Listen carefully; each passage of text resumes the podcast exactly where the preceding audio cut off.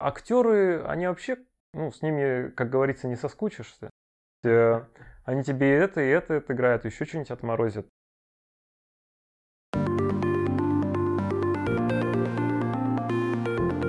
Вы слушаете интервью подкаста настольных ролевых играх «Синдром мастера». И я его ведущий Илья Мелехов. Один сезон, 12 гостей, каждый из которых расскажет о своем подходе к настольным ролевым играм, поделится своим опытом и идеями. Если вы любите настольные ролевые игры, то добро пожаловать. И давайте проверим, вдруг и у вас есть синдром мастера. Здравствуйте, дорогие друзья! Сегодня у нас в гостях Гаррет. Это очень известный в узких кругах мастер. Очень хороший, я знаю его практически с детства, потому что мы братья. Привет, Ваня. Здравствуй, Илья. Я сегодня тебя позвал, потому что, как мне известно, кроме всяких разных других проектов, которыми ты занимаешься, ты одно время даже играл в настоящем театре. Здравствуй, Илья, здравствуйте, зрители, аудиослушатели. Да, это правда. Я около трех-четырех лет своей жизни уделил театру. И, конечно, это повлияло на игры в общем и на отыгрыш мой в играх. А ты можешь рассказать, что это за театр? Э, ты на какие-то курсы же ходил, правильно? Я учился э, изначально в СПБШ, Санкт-Петербургской школе телевидения, а затем преподаватель этого курса пригласила меня уже в театр, который она тогда создавал. И мы гастролировали около трех, можно сказать, четырех лет. То есть прям за деньги? Да, мы зарабатывали деньги. Насколько большие, если не секрет? Ну, конечно, когда это только создавалось, мы рассчитывали на большие деньги, но потом пришло осознание, что труд актерский, он достаточно сложный. И большие деньги зарабатываются только когда приходит известность. То есть э, люди, которые снимаются на телевидении, рекламируют разные продукты, и которых мы все знаем, видим каждый день по телевизору или в интернете, они зарабатывают, возможно, миллионы за секунды проведенный перед камерой.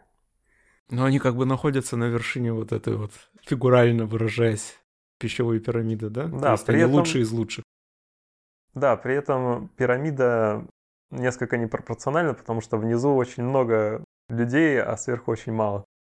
Кстати, у художников очень похожая ситуация, потому что рисовать вроде как умеют все, а реально те люди, которые делают большую часть работы на очень высоком уровне, это единицы насколько я знаю. Нет, скажем так, художниками, как и с актерами, их объединяет то, что это творческие профессии, но есть нюансы. Тебе нравилось играть? Да. Абсолютно точно. Именно из-за этого ты пошел на курсы? Мне очень понравилось, как однажды руководительница театра охарактеризовала тех людей, которые идут в театр, ну, актеров. В основном это люди, которым не хватило внимания в детстве. В принципе, я с этим соглашусь.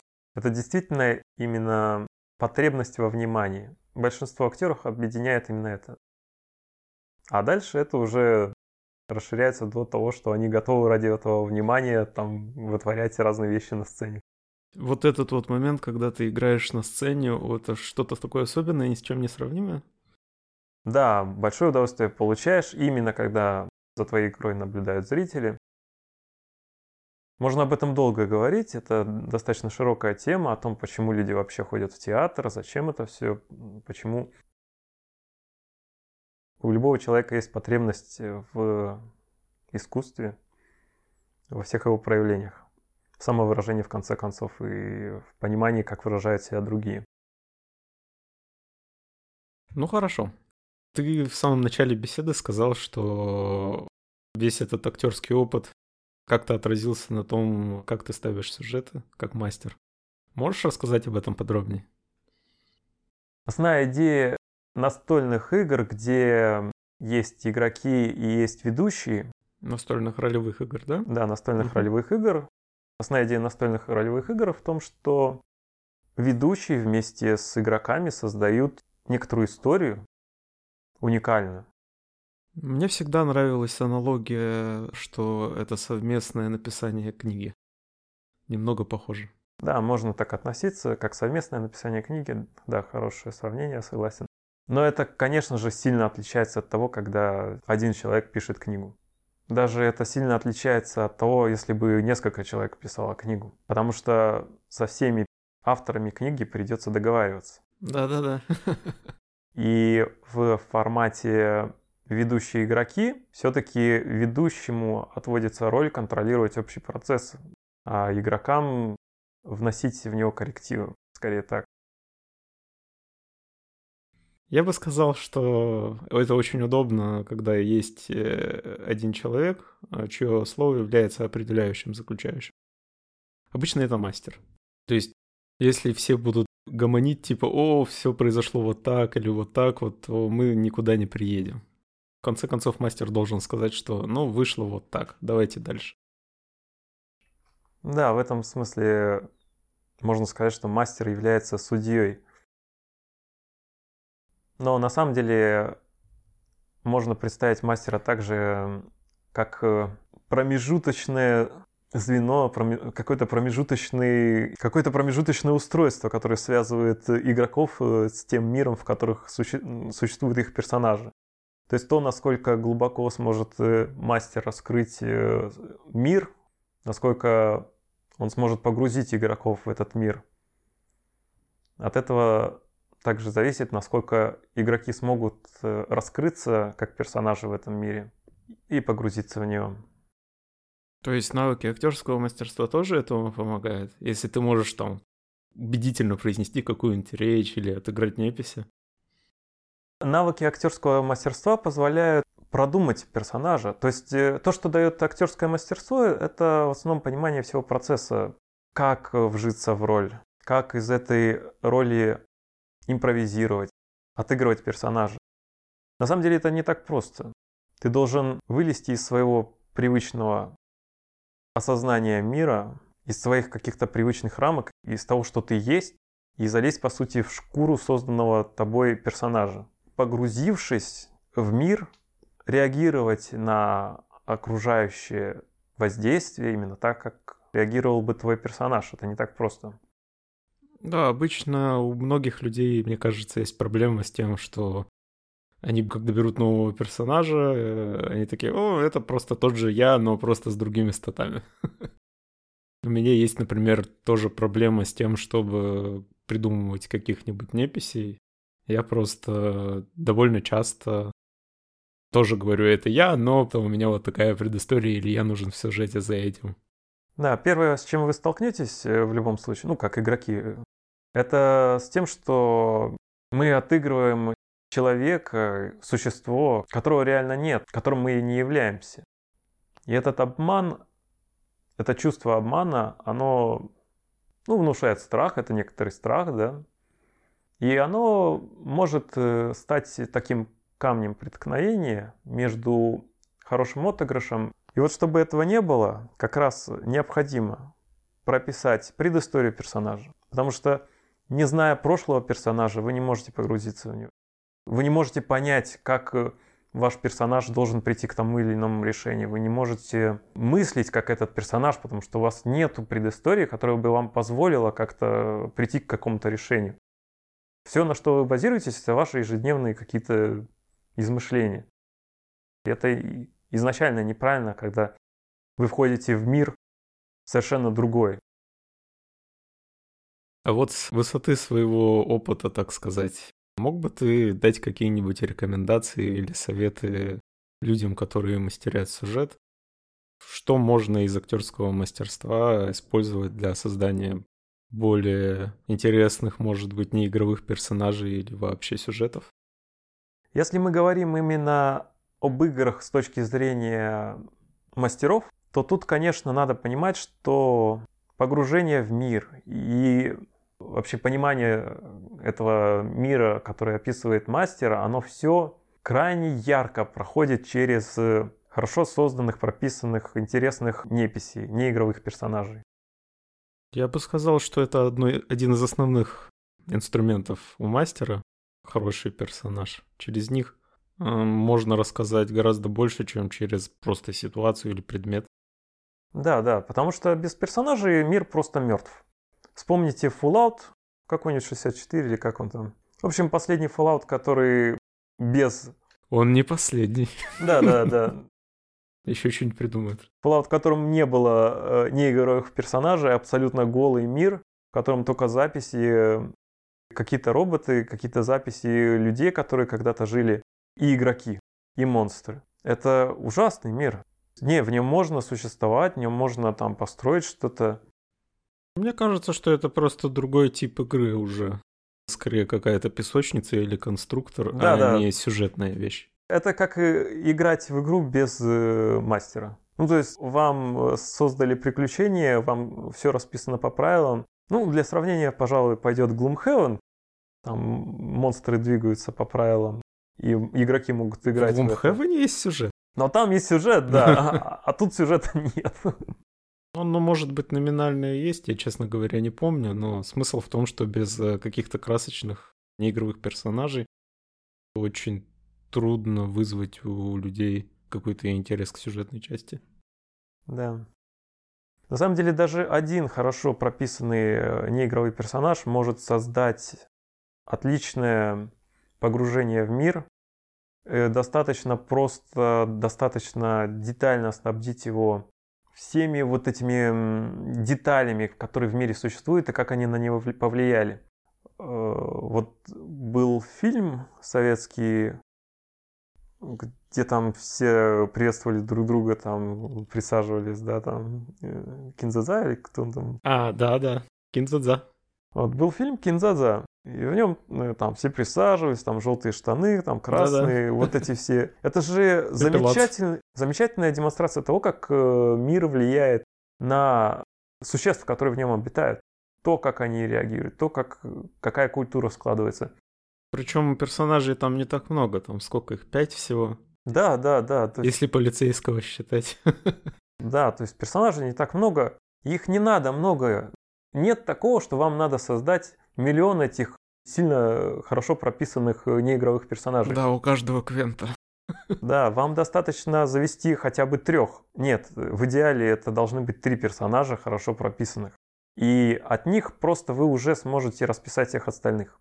Это должны быть яркие представители своих интересов, яркие представители каких-то культурных слоев. И если они у вас будут, это замечательные инструменты, с помощью которых вы сможете создать отличный сюжет. Я имею в виду сейчас три, три персонажа неигровых с разными точками зрения, которые могут создать конфликты между собой. Идеально создавать именно конфликт на базе трех точек зрения. Это сейчас, по-моему, везде используется во всех играх, фильмах, Подожди, почему три? Я всегда думал, что ну достаточно столкнуть две прямо противоположных точки зрения. Да, потому что три создают то уникальное чувство, неповторимое чувство реальности, которого не хватает при выборе из двух. Ты можешь привести какие-нибудь примеры? Самый для меня яркий пример это Fallout. Я действительно очень много играл в Fallout. Который? Во все Fallout, но я сейчас буду говорить про четвертый, да. В четвертом Fallout у нас э, ярко выражены три стороны конфликта. Это ученые в подземелье, которые собираются направлять э, мир людей, которые остались на поверхности, в нужном им русле с помощью своих киборгов и с помощью технологий, исследований. То есть они, они как бы за технологию, они за светлое будущее. Очень идеалистические такие люди. Очень яркий представитель этой фракции это вот отец, ну, собственно, он отец персонажа Fallout. Спойлеры. Да, для тех, кто не прошел еще, пройдите. То есть э, совершенно прекрасно показан персонаж, и думаю, у любого человека может даже создаться сочувствие к этому неигровому персонажу. То есть его точка зрения вполне ясна. Присоединяйтесь к нам и помогайте нам стремиться к великому светлому будущему. Отлично показана фракция. То есть обычно у нас две фракции, которые за перемены и за стабильность. Мгм. Они наиболее ярко выражены. И, Ну, пожалуй, проще всего столкнуть. да, да, да. И, пожалуй, вот э, можно сказать, что это инноваторы, это революционеры, и вот они за изменения.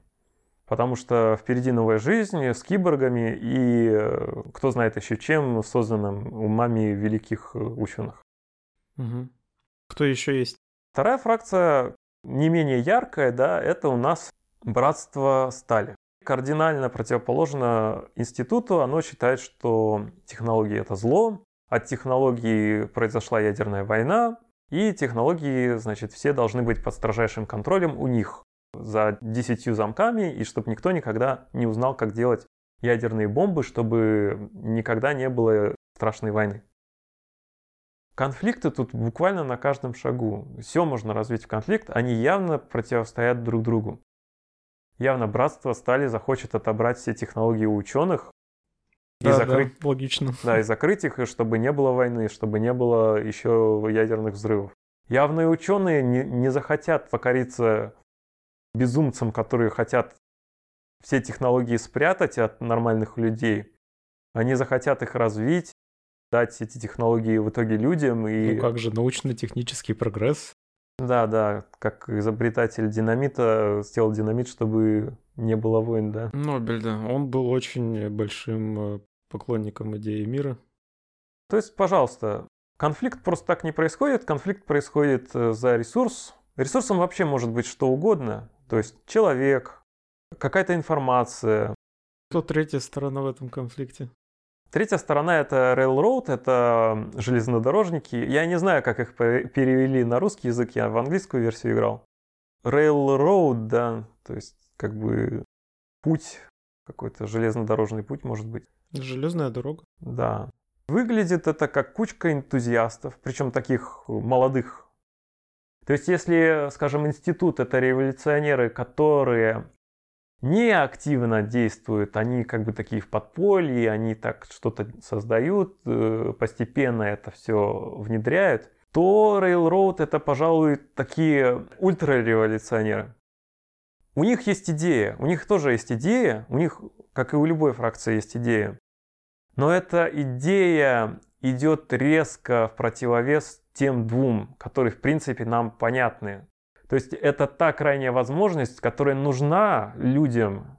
Это тот протест, который они могут выразить э, этому миру. Они настолько не согласны с тем, что вот тут творится. То есть они настолько хотят его поменять, что это превращается в ультрасильную идею. И как раз представителем именно такой ультрасильной идеи является Railroad. Ну, Пожалуй, вот именно здесь, в этом сюжете я ее встретил. То есть не всегда. Я не говорю о том, что вот в сюжете третья сторона должна быть ультра э, такой коренной, да, противостоящей всему. Обычно черно с белым сталкивают. Да, да, да. Обычно все-таки да, нет. Либо ты, либо я. Ну, что-то, какой-то выбор, да, это Мгм. белое-черное. Ну, то есть, но он не кажется реальным, потому что, ну, в нашей жизни нет черного-белого. В нашей жизни есть черное, белое и куча серого, которого непонятно что.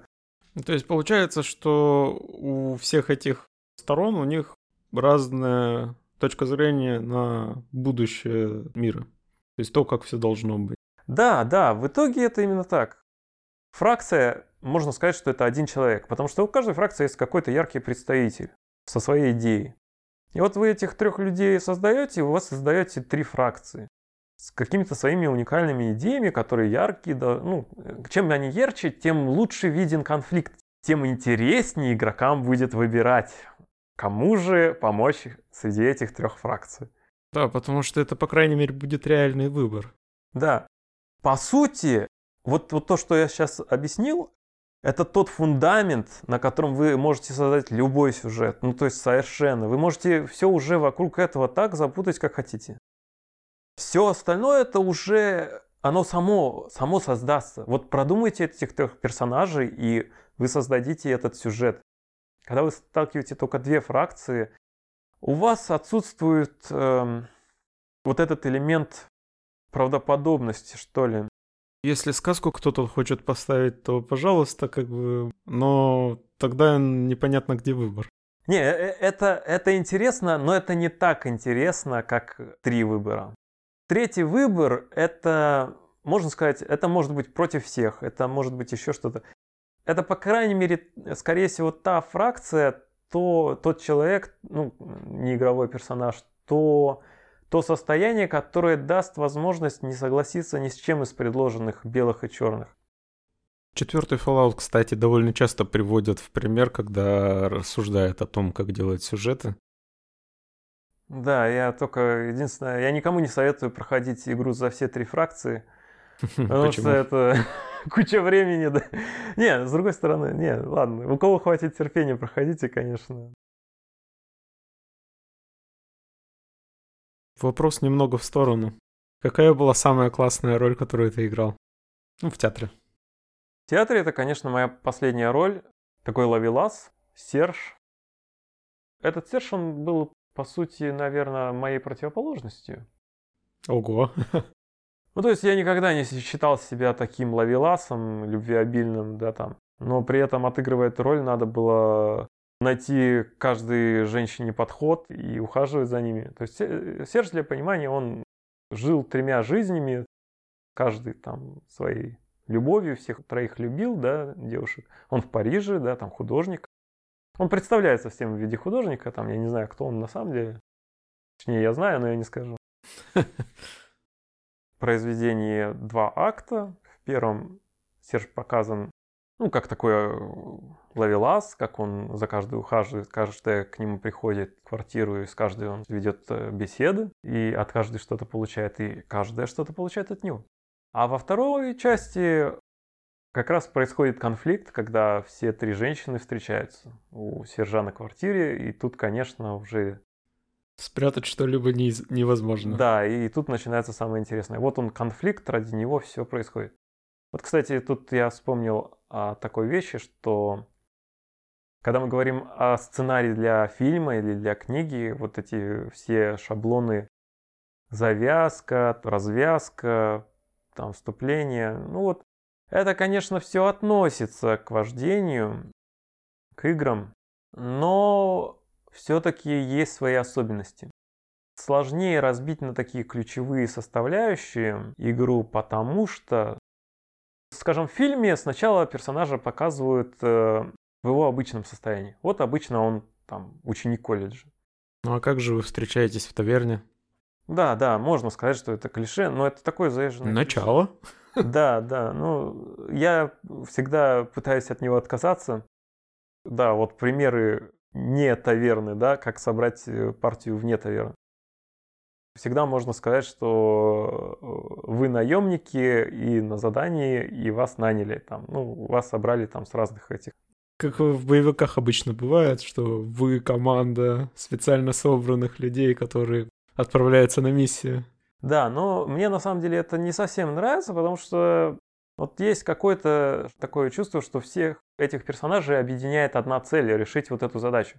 Соответственно, когда они решают вот эту задачу, они вроде как должны разойтись. Да, их ничего не держит. Да, а в сюжетах чаще так бывает, что основная задача скрыта. Не очень интересно решать вот одну задачу. Чаще всего сюжет строится так, что перед партией ставится задача, и в процессе ее решения оказывается, что все не так, и появляется вторая задача, которая на самом деле, ну, решающая уже. И как раз э, при постановке этой задачи уже э, выявляются все эти фракции, противостояние, конфликт вот этот, и предоставляется выбор партии, за какую фракцию вступить. Вот на самом деле так классно давать э, выбор партии, за какую она фракцию вступится. Да, да. Потому что это сразу дает такой материал для размышлений партии, она готова там ссориться, кто-то там готов там выступать за, кто-то против, прям. Мастеру уже можно даже ничего не делать на этом да, этапе, да. ты просто смотришь. Игроки могут наконец-то отыграть своих персонажей, наконец-то раскрыть их со всех сторон, принять решение относительно своих бэкграундов, своих из предыстории, понять, как их персонажи должны реагировать на э, происходящие события и прийти к какому-то единому решению. И, конечно, тут аукнется то, как была составлена история, то, где они встретились. Mm-hmm. Если они просто наемники или там в таверне повстречались, а давайте пойдем, этого мало. Это очень мало, чтобы сдержать партию вместе. И чаще всего вот этот вот э, переход ко второй задаче, его успех обеспечен отношением внутри партии. Потому что партия может просто развалиться, не дойдя до конца. То есть это вот такой опасный момент. И именно в этом важность вот составления всех этих деталей, как, как кто встретился. Очень важно в этом смысле мастеру подумать о зависимостях. То есть каждый персонаж должен иметь зависимость от э, другого персонажа. То есть э, на одном персонаже могут быть зависимы два персонажа, но не три. Потому что это уже, ну, как бы совсем. Перетягивание идеала. Да, да. Это мы еще не коснулись темы, кто главный в партии, да, там вечная как бы проблема э, в начале партии определить, кто же главный в партии. У меня на, наоборот обычно народ как-то пытается уйти от ответственности. Ну, по-разному бывает. В любом случае, если мастер взгромоздил всю нагрузку на одного персонажа, и на нем все завязаны, и этот персонаж, допустим, не приходит на следующую сессию, то как бы в что, играть уже слабо понятно, потому что связывающего звена нет, партия дойдет в какой-то момент до э, развязки, которая приведет к следующей завязке, да, там, и все просто разойдутся, потому что ну, блин, ну или они, они останутся вместе только потому, что, ну да, надо продолжить сюжет. Но это неестественно. Это коряво, это рельсы, это... Зачем это? Кстати, да, то, о чем ты говоришь, очень хорошо вписывается в то, что не все вещи, которые помогают нам сделать сценарий, например, написать историю, работают в настольных ролевых играх. Потому что в фильме, например, нет такой ситуации, когда ваш главный герой не приходит, поэтому на него можно подвесить все. А если у вас команда из четырех человек, то приходится что-то другое изобретать. Да. Я, кстати, больше скажу. Мне тоже кажется, что многие из инструментов, которые в сценарном деле используются, они либо должны быть использованы с большой оглядкой на реалии настольных ролевых игр, либо просто не годятся, если честно. Хотя, конечно, что-то мы можем позаимствовать. Да, да, я согласен. Хорошим решением в этом смысле является такое около, около финальная, да, значит, такая завязка. То, что позволит в конце каждому участнику партии выполнить свою личную цель, и это будет как э, завершение пути его героя, его персонажа. Эта точка может быть чуть э, перед финалом или чуть после финала но она должна быть где-то там. И это должно тянуть персонажа туда. Это, может быть, кажется сложно, потому что я общий говорю, но да. хорошо, хорошо, если персонажи, каждый персонаж завязан на, на соседнего. Хотя бы, чтобы одна вот связь была, одна-две связи от каждого персонажа к другому персонажу, это прекрасно. Самое простое, конечно, что приходит на ум, первое, это там, не знаю, два брата акробата, два дворфа, один берсерк, другой щитовик, один другого прикрывает. Все, у них связка железная. И, допустим, один из них повредил как-то в лесах ногу, а что-то вот среди них-то лечащего врача-то нет. И как-то их нашел, значит, лекарь. Там какой-то друид ходил по лесу, значит, там эльф и вылечил его. Да, там у дворфов тяжелые отношения с эльфами, но тогда были тяжелые условия, он им помог, и в принципе они считают, что эльф, да, неплохой парень. И хорошо, вот у нас есть завязка с этими, значит, дворфами и эльфом. А потом у нас есть какой-то маг, который живет там в своей башне и никогда не вылазит оттуда. И, и вот как-то ему надо связаться с внешним миром.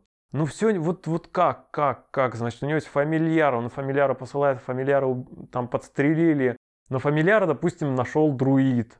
И он там его как-то спас, залатал, там, ладно, там они сдружились с магом, все.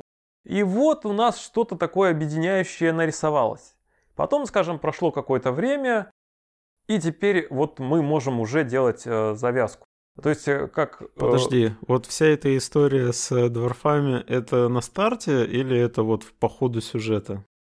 То есть ты завязываешь друг на друга их э, на старте. Это и... можно обыграть, это можно именно так и сделать все. То Мне есть... кажется, лучше такие вещи обыгрывать. Э, да, да, я, я это э, часто обыгрывал, но, скажем, в какой-то момент надоедает это все обыгрывать, и тогда мы просто договариваемся с персонажами, ну давайте вот будет так, да, там, ну. Mm. Когда мастер договаривается с игроками, В этом тоже что-то есть, то есть э, мы можем прийти к каким-то более-менее там всем по согласию. Да, по согласию. Все, все, э, то, на что смогут согласиться все более-менее. Это интересно тоже обсуждать, то есть на что кто согласится, что будет в рамках персонажа каждого и так далее. Но это пропускает момент отыгрыша. Э, непосредственно, когда игроки первый раз встречаются, это самый, один из самых ярких э, моментов отыгрыша их персонажей.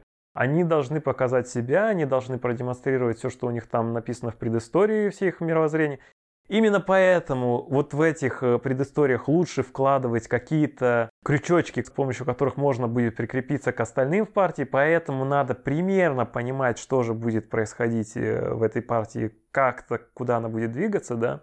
Самый опасный на самом деле такой момент, потому что реально даже в той же таверне, когда все встречаются, можно очень ярко отыгрывать всех персонажей, всех их э, точку мировоззрения, и вдруг окажется, что вот этот персонаж не может никак путешествовать с остальными, потому что ну, он просто творит какую-то Дичь. Дичь, да, по отношению к другим. Ну, то есть, даже не так, точки зрения остальных персонажей, он творит какую-то дичь. Они не могут с ним идти в одной партии. Он, они не хотят. Он не хочет с ними идти. И их мировоззрение резко отличается. И поэтому, если все хотят путешествовать вместе, и чтобы не терять время э, на вот этой отыгрыше в таверне слишком много, чтобы как бы не перенапылять еще одного персонажа, вот этому игроку, который совсем как бы не входит в партию, можно все-таки как-то договориться немного хотя бы э, на, на, на старте, да, что вот как-то это все объединить, э, где-то какие-то найти крючочки. В принципе, это менее реалистично, но а, с другой стороны, у вас э, на второй чаше весов что-то большее похоже на рельсы. Сон, который привиделся всем четырем э, членам партии, где их божество направляет решить задачу. Это такие рельсы. Эльфика 30 левела отправляет вас в квест. Да. И лучше пусть это будут крючки, крючки, которыми они смогут сами оперировать и как-то этот подойдет сюда, этот подойдет сюда, чем это будет один большой крюк, за который будет их тянуть, и они такие, а, блин, да, надо вот идти туда. Вот точно, вот с этими крючками это больше будет похоже на принятие решения лично персонажами, чем рельсы, которые заставляют их идти по сюжету. На самом деле странно, но я никогда не думал об этом с такой точки зрения, что по ходу сюжета можно добавлять какие-то связи между игроками. Наверное, я все обычно пытался пускать нам самотек в этом смысле. Но теперь я буду более рассудочно подходить к этому вопросу. Спасибо, что обратил мое внимание на это. Можешь ли ты порекомендовать начинающим, может быть, мастерам или просто людям, интересующимся, записываться на курсы актерского мастерства, вообще изучать э, это дело. Кому, как ты думаешь, это было бы, может быть, интересно или полезно? На самом деле, играя в разных партиях, я сталкивался с тем, что в каждой, в каждой такой партии, в каждом коллективе свои какие-то правила, свое какое-то отношение, свои какие-то ну, какое-то мироустройство, не знаю. Ну, то есть, э, если у тебя вот э, есть э, конкретно твои люди, с которыми ты играешь из сессии в сессию, и вы с ними играете там и в это, и в это, и в это. Есть же понятие «своя партия», да? Да, да, то есть я пытался там в одну партию присоединиться, там, типа, можно я к вам, да, там, а ребята такие сказали, нет, у нас, типа, свое, мы, у нас свои, типа, эти, какие-то своя культура, там, мы, мы других людей вообще не принимаем.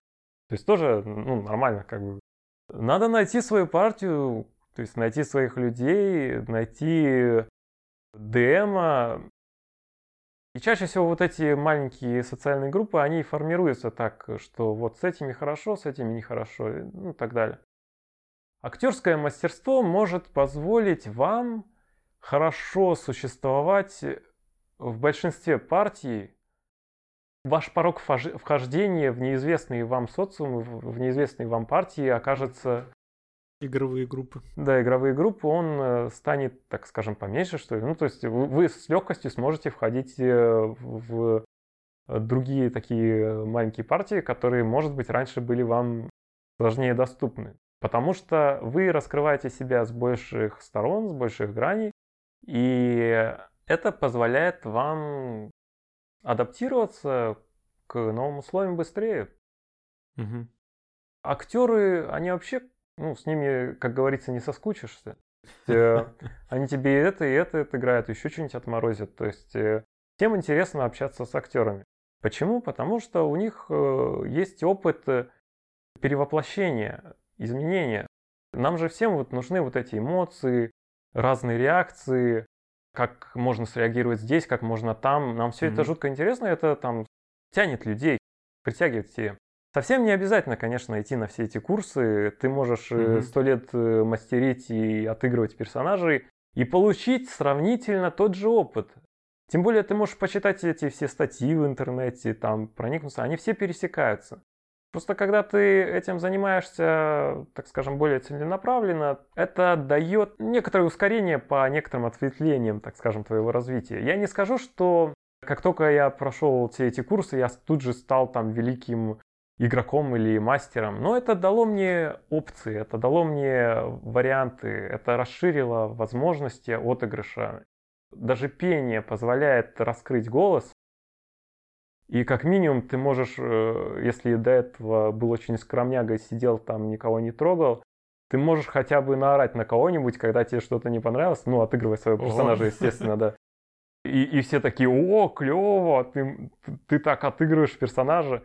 Ну, ты, скажем, ты прописал своему персонажу, что он орет на всех, и начинаешь орать на всех. Ну, и, и все это позволительно становится. То есть Тебе не надо застенчиво сидеть в углу, ты на всех можешь орать. Это как бы э, обеспечено твоей предой. Ну, типа, а что может быть круче? А главное не перебарщивать. Да. То есть э, не для всех очевидно, что орать просто так тоже сложно и надо потренироваться. И, возможно, э, если вы походите на курсы, да, у вас появится практика. А вы сможете орать красиво, со стилем. Да, в актерском мастерстве там же пересекается тоже много всего музыка, пение, Вряд ли вам э, мастер расскажет, как э, мимикой там управлять своей, как телом своим управлять, как показать э, ярче свою реакцию, да, если вы хотите произвести впечатление. Вы же раскрываетесь в вождении, как в игре, с разных своих сторон. Вы можете ярче это сделать, используя там навыки, приобретенные в актерском мастерстве. Ну, вы также можете просто почитать... Кто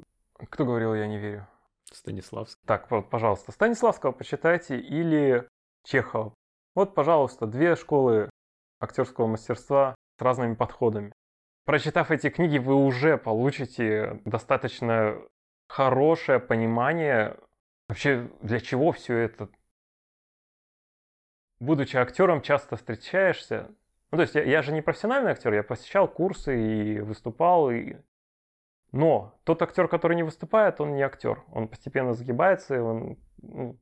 Это как со всеми сложными умениями. Да, если вы постоянно играете в ДНД или в любые другие ролевые игры, вы постоянно себя держите в форме. Если вы это постоянно делаете, и у вас еще будет плюс к этому какое-то понимание процесса вообще актерского, вам это даст большой бонус в опциях, в вариантах, которые вы сможете использовать на игре. Это всегда классно.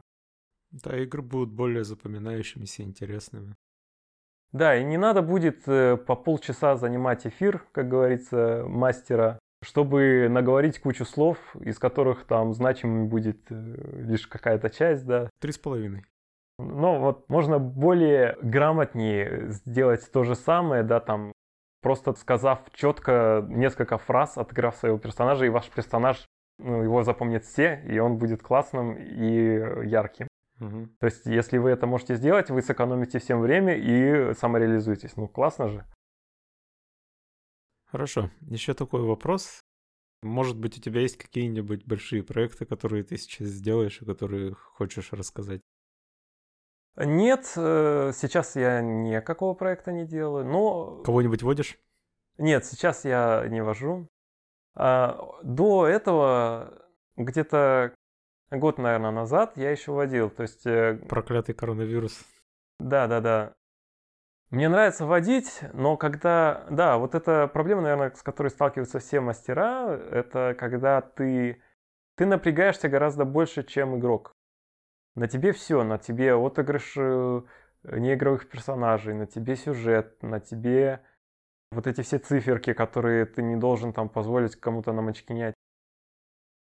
За игрока ты можешь, не напрягаясь, такой путешествовать по миру, разведывать. Да, ты можешь напрягаться в процессе относительно принятия решений. Ну, но вот чаще всего эти решения, ну, скажем честно, редкий мастер э, возлагает на игроков э, принятие решений действительно таких сложных, э, не знаю, на каждую сессию, да. Ну вот если мы говорим про ДНД, то там вообще все про боевку, и принятие решения происходит только два раза. Угу. Хорошо, три раза. Первый раз, когда все встречаются, второй раз, когда происходит э, что-то в сюжете, что надо как-то за какую-то фракцию выбрать. А иногда и вообще не происходит, потому что вы по линии идете, да. И третий момент это что же делать в конце, ну когда уже все закончилось и а, да, это можно распространить еще на деление лута, да. Принятие решения, кому же достанется вот этот плащ. Самое важное. Но это все равно отнесем это к третьему варианту, так скажем, принятия решений. Что же делать после? То есть почему ты не водишь-то в итоге? Так это... Я отдыхаю. Я до этого постоянно водил. У меня было три партии или сколько. Не, самое большое, что у меня было, это, по-моему, пять партий, но вот э, недавно у меня было три. Я постепенно от них, от всех такой отошел наконец-то у меня нет партии, я отдыхаю, я вожусь. Это всегда так приятно э, мастеру поводиться наконец.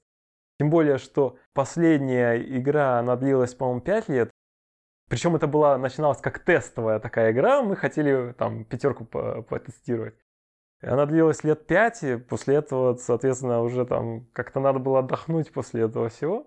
Но постепенно, постепенно, конечно, зреет план еще создать какой-то интересный сюжет. Но пока, mm. пока э, вот хочется именно посидеть, понаблюдать, как другие, э, значит, вводят. Может быть, что-то интересно почерпнуть, потому mm-hmm. что предыдущий мой сюжет, он действительно был очень хорошим. То есть я смог, э, все смог сделать именно вот с точки зрения сюжета, с точки зрения вот этих вот конфликтов, с точки зрения вот этих выборов, мучений, значит, э, партии. Все прям красиво получилось. Получился хороший, качественный такой сюжет, от которого все игроки получили удовольствие, и в итоге каждый игрок закончил игру как, как ему хотелось. В том смысле, что они получили свой кайф. А они там красиво ушли на покой, если так можно выразиться, как и в Gloomhaven, да, там. Абсолютно классная э, получилась игра. И я как человек утонченный, я смакую просто это и не спешу готовить свой следующий коктейль. У меня такое обычно бывает, что когда ты все свои идеи уже отработал и проверил, есть такой период, когда ты набираешься каких-то новых идей, которые хочешь да. реализовать. Да, что-то такое, да. Итак, сегодня с нами был э, Гаррет. Мы разговаривали об актерском искусстве в настольных ролевых играх. Я надеюсь, что вы почерпнули для себя что-нибудь интересное. С Иваном мы не прощаемся. Я думаю, что мы когда-нибудь поговорим и увидимся с ним снова. Всем всего хорошего и до встречи.